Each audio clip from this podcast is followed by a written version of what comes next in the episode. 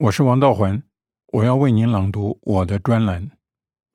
一八二八年，爱丁堡连续谋杀案。一八二九年一月二十八日，礼拜三上午，爱丁堡司法机关公开处决了伯克。尽管夜里寒雨连绵，天还未亮，群众便开始云集监狱附近。抢占有利视角，四周民房的窗口，只要位置适当，都能出租。连苏格兰著名小说家斯科特都来了。七点雨停，更多人涌入，警方加派了七十名远警维持秩序。究竟有多少人前来凑热闹？事后言人人数。有人说最多四万，有人说接近两万，但是在当时的人记忆中，从来没见过如此盛况。八点正，法警将伯克押出，送上绞台，先跪地祈祷，再行刑。十五分钟后，伯克的身体就在众声喧哗中。随寒风缓缓动荡。这还没完，对伯克的另一项刑罚在第二天执行。地点：爱丁堡大学医学院人体解剖讲堂。行刑后不久，就有群众聚集在大学前面。警方为了预防不测，入夜后才移交伯克尸体。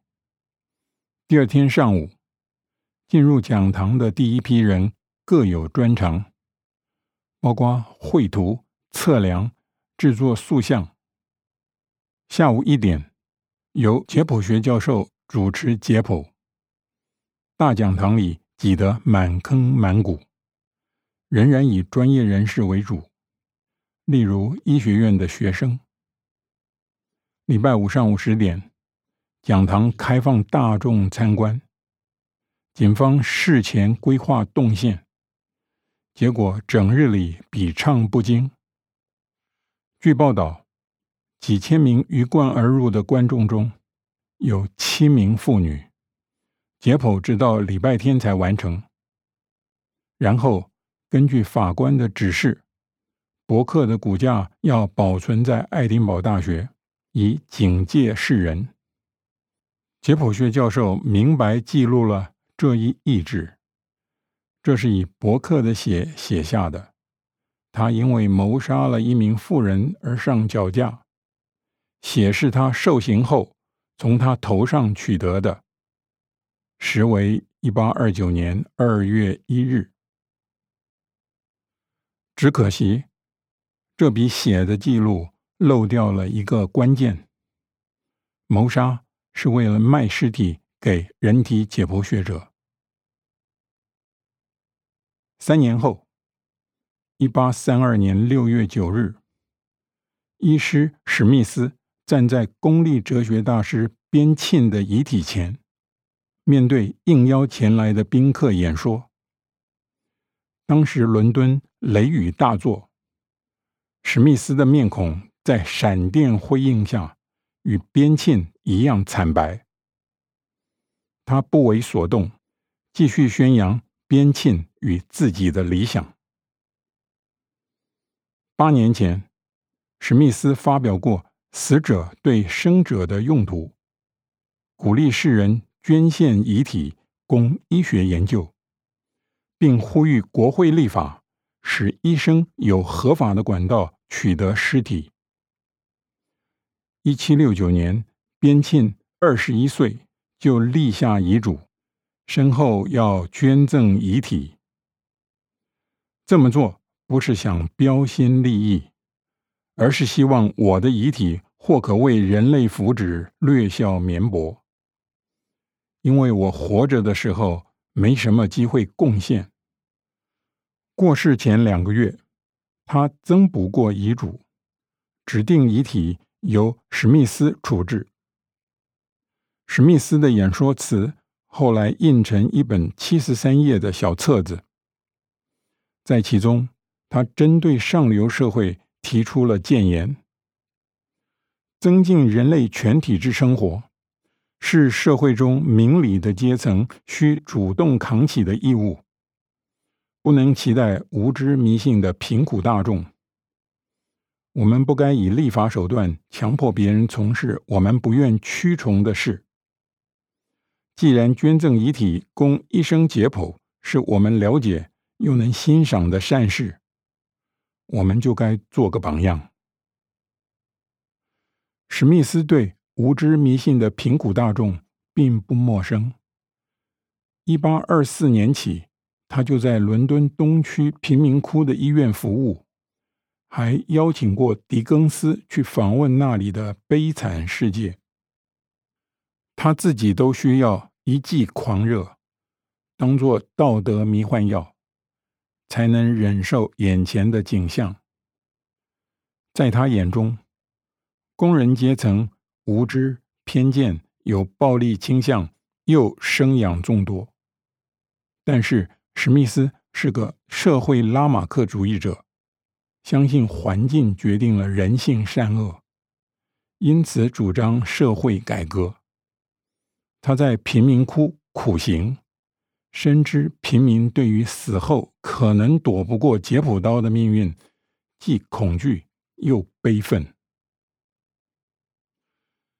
原来人体解剖学是门奇异的学问，大概没有一门科学的发展史像它一样见不得光了。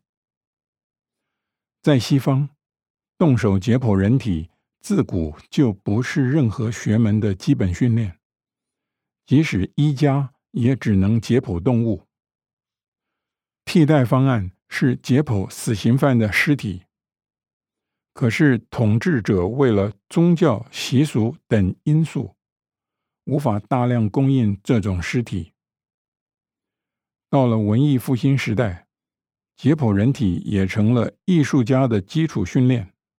需求更大，难怪自古以来，盗墓一直是研究人体解剖学的主要法门。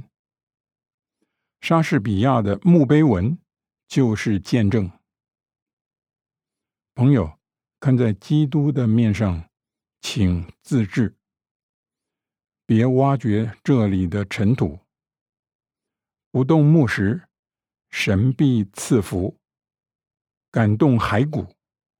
必倒大霉。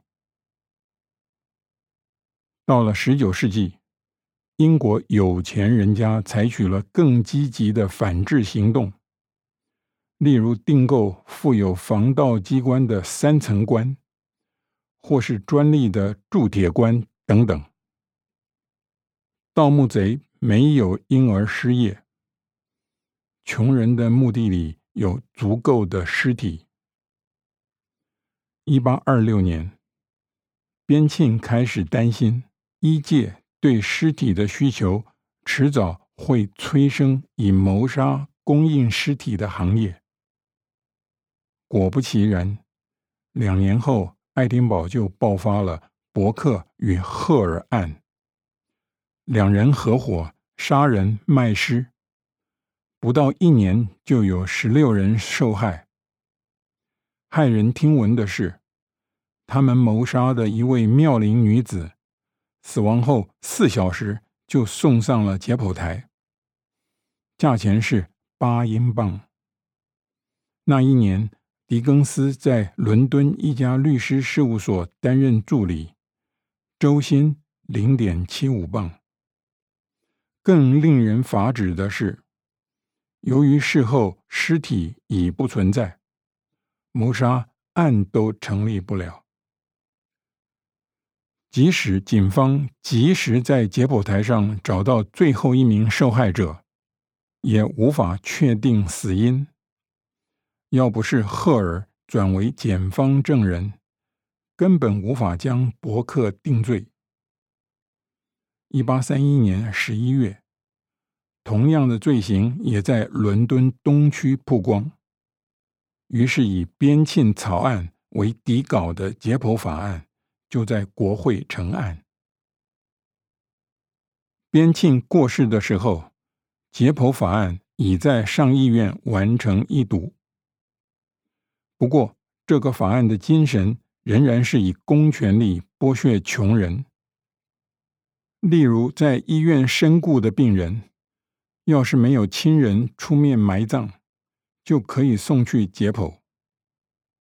史密斯面对解剖台上的老友，以及前来致意的社会精英，想传达的讯息只是：既得利益阶级的奉献才是社会进步的动力。